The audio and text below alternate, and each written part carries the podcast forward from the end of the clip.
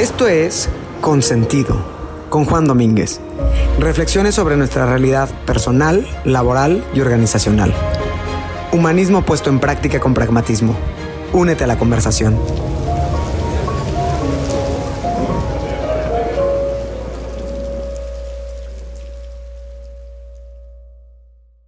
Y ya van 13 minutos de la llamada. Ya pasó por el saludo grabado, por la invitación a visitar la página web, por la opción de ver el aviso de privacidad, por la oferta de promociones y la señora no ha logrado ni solucionar su problema, ni que nadie la atienda.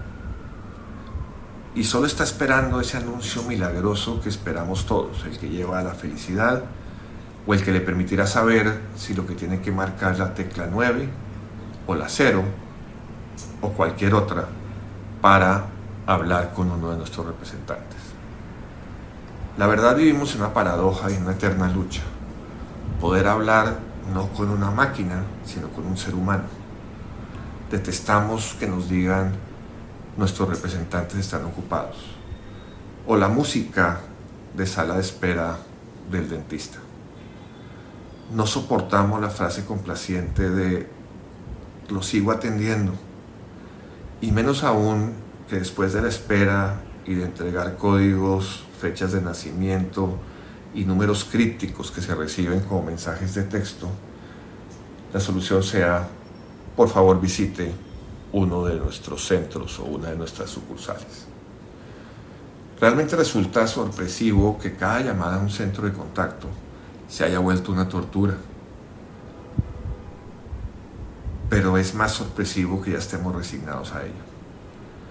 Tampoco resulta nada raro que nos moleste una aplicación en un teléfono que no dé la respuesta correcta o que no funcione la clave que tenemos anotada para que a nosotros mismos no se nos olvide dentro de la decena de jeroglíficos que tenemos que recordar para hoy poder hacer algo.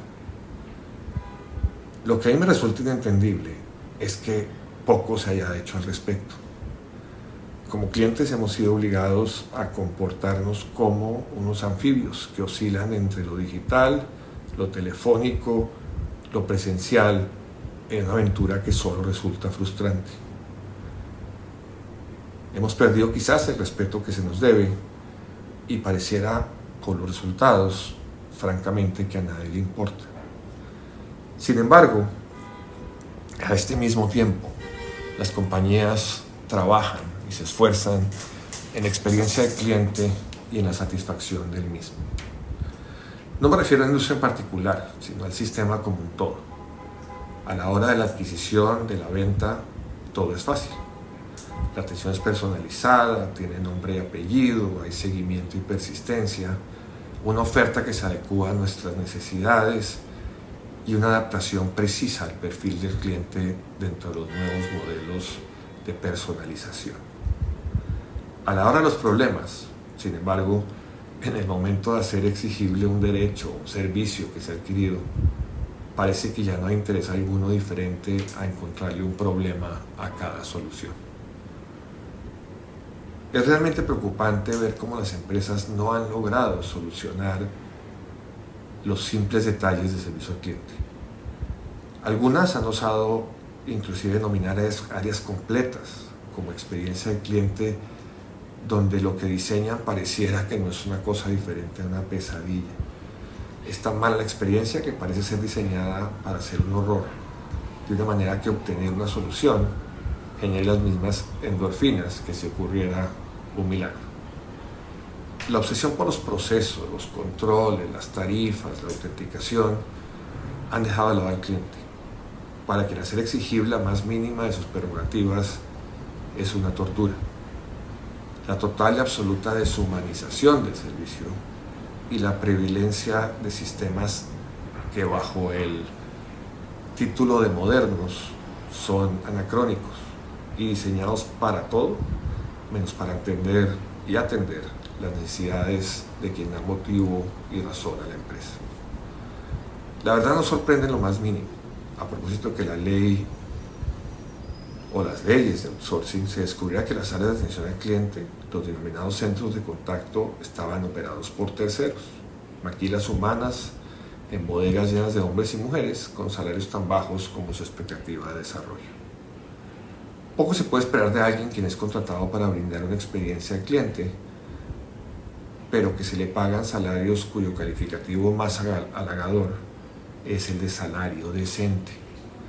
Menos esperanza hay cuando estos centros se mantienen rotaciones de personal de doble dígito.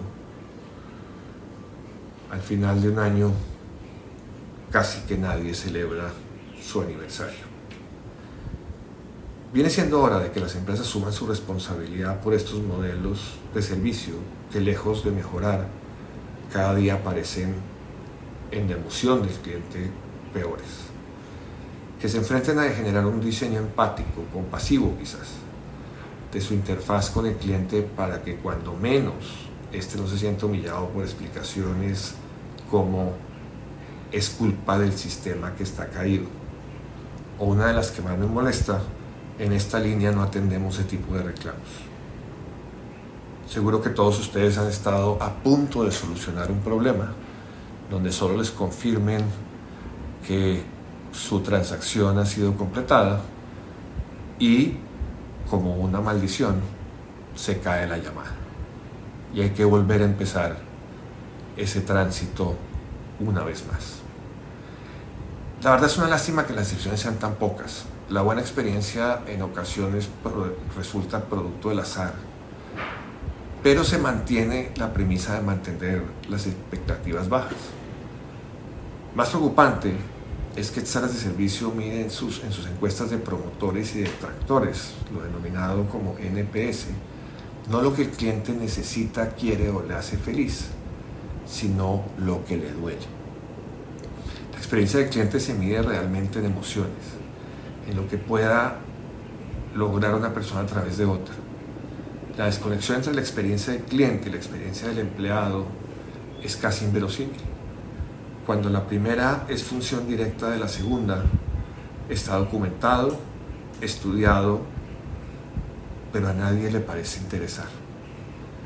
No en vano está demostrado que globalmente en todos los países y naciones del mundo la gente se queja de cuatro cosas. El gobierno, de los bancos, de las aerolíneas y de las áreas de recursos humanos. Y en todo el planeta encontramos los dos mismos culpables, que son dos sentencias lapidarias quizás.